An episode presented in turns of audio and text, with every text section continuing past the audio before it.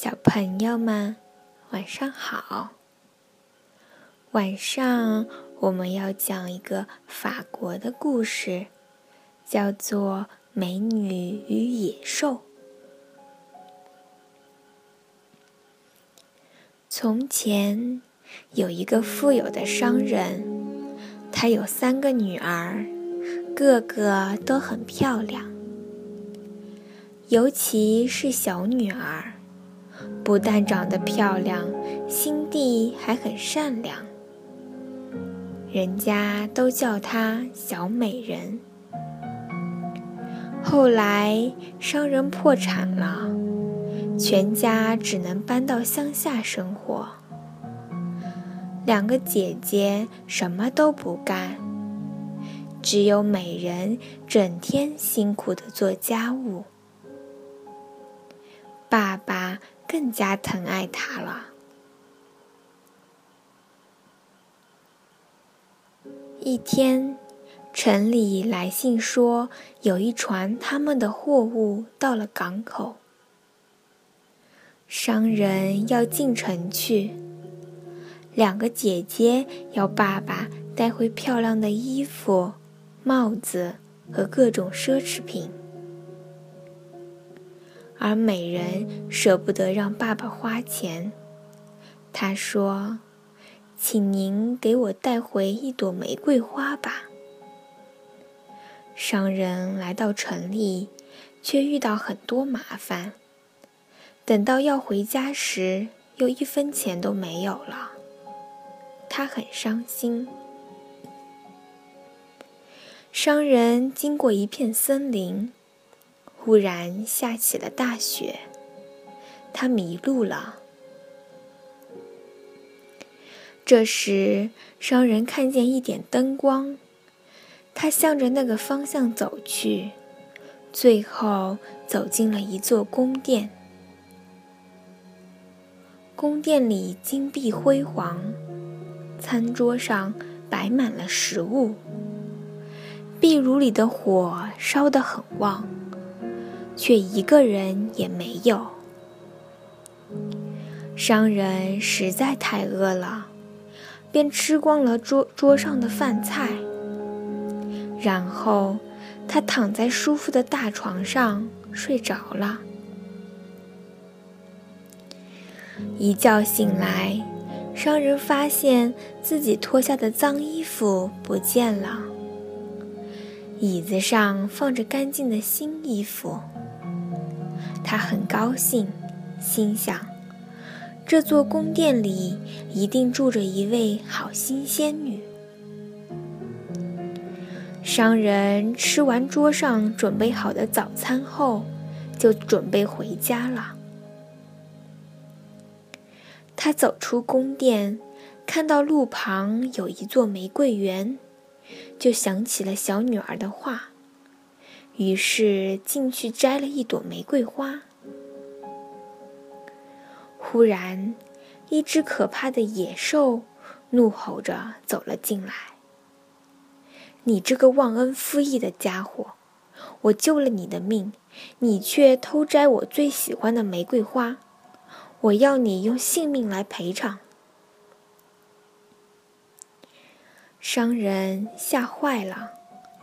跪在地上哆嗦着说：“请您原谅，我的小女儿要我带一朵玫瑰花给她，没想到会冒犯您。”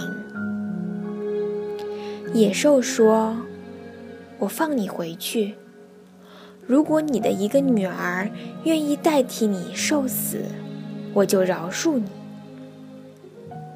野兽允许商人拿些想要的东西回去。但三个月后必须回来。商人不想让任何一个女儿替他死，但为了给孩子们留点儿财产，他就装了一箱金币回家了。回到家，商人把花交给美人，并把遇到野兽的事告诉了大家。两个姐姐大哭起来，都说是美人的错。美人也很难过，但她知道哭解决不了任何问题。她冷静地说：“我不能眼看着爸爸去死，让我去野兽那里吧。”听说美人是自愿来的，野兽很高兴。尽管美人很害怕野兽，但还是决定参观一下宫殿。让他吃惊的是，有间房门上居然写着“美人的房间”。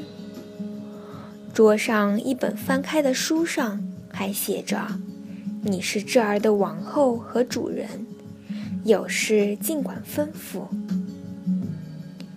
晚上，野兽来了，他问美人：“你是不是觉得我很丑？”美人不会撒谎，说：“是的，不过我觉得你心肠很好，这要比那些外表漂亮、心地险恶的人好上一百倍。”野兽听了很高兴。又问：“那么你愿意做我的妻子吗？”美人害怕野兽会发怒，就小声地说：“我不愿意。”野兽伤伤心的离开了。野兽每晚都会来看美人，和她聊天。他说话很有意思。以至于后来，美人每天都在盼着他来。只是每天野兽离开的时候，都会问美人愿不愿意嫁给他。这让美人很为难。这天，美人哭着对野兽说：“我太想爸爸了，想回家看看。”野兽说。我可以送你回去，不过一个星期后你必须回来，不然我会伤心而死。然后，他递给美人一枚戒指，说：“你什么时候想回来，就在临睡前把戒指放在桌上。”第二天。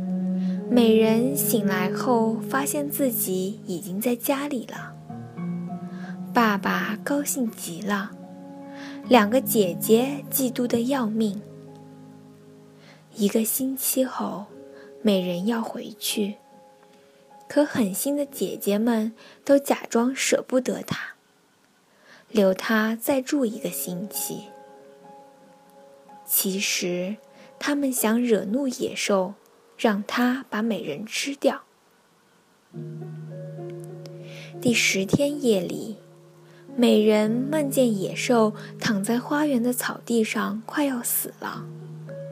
她惊醒了，伤心的哭起来：“我真是太坏了！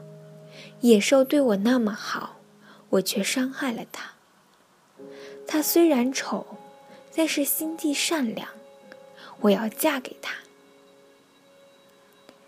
临睡前，美人把戒指放在了桌上。第二天醒来时，他已经回到了野兽的宫殿。他在草草地上找到了奄奄一息的野兽。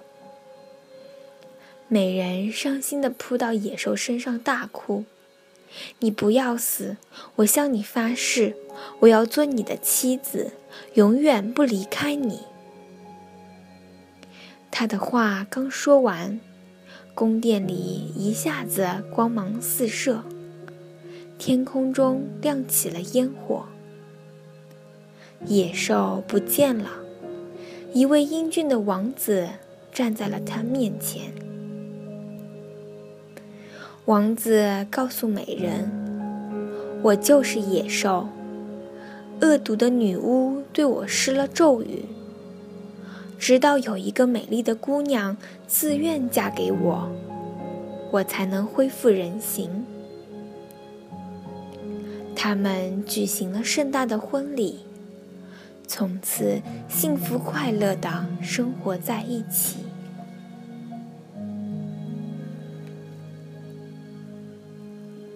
好啦，晚上的故事讲完了，晚安，小朋友们。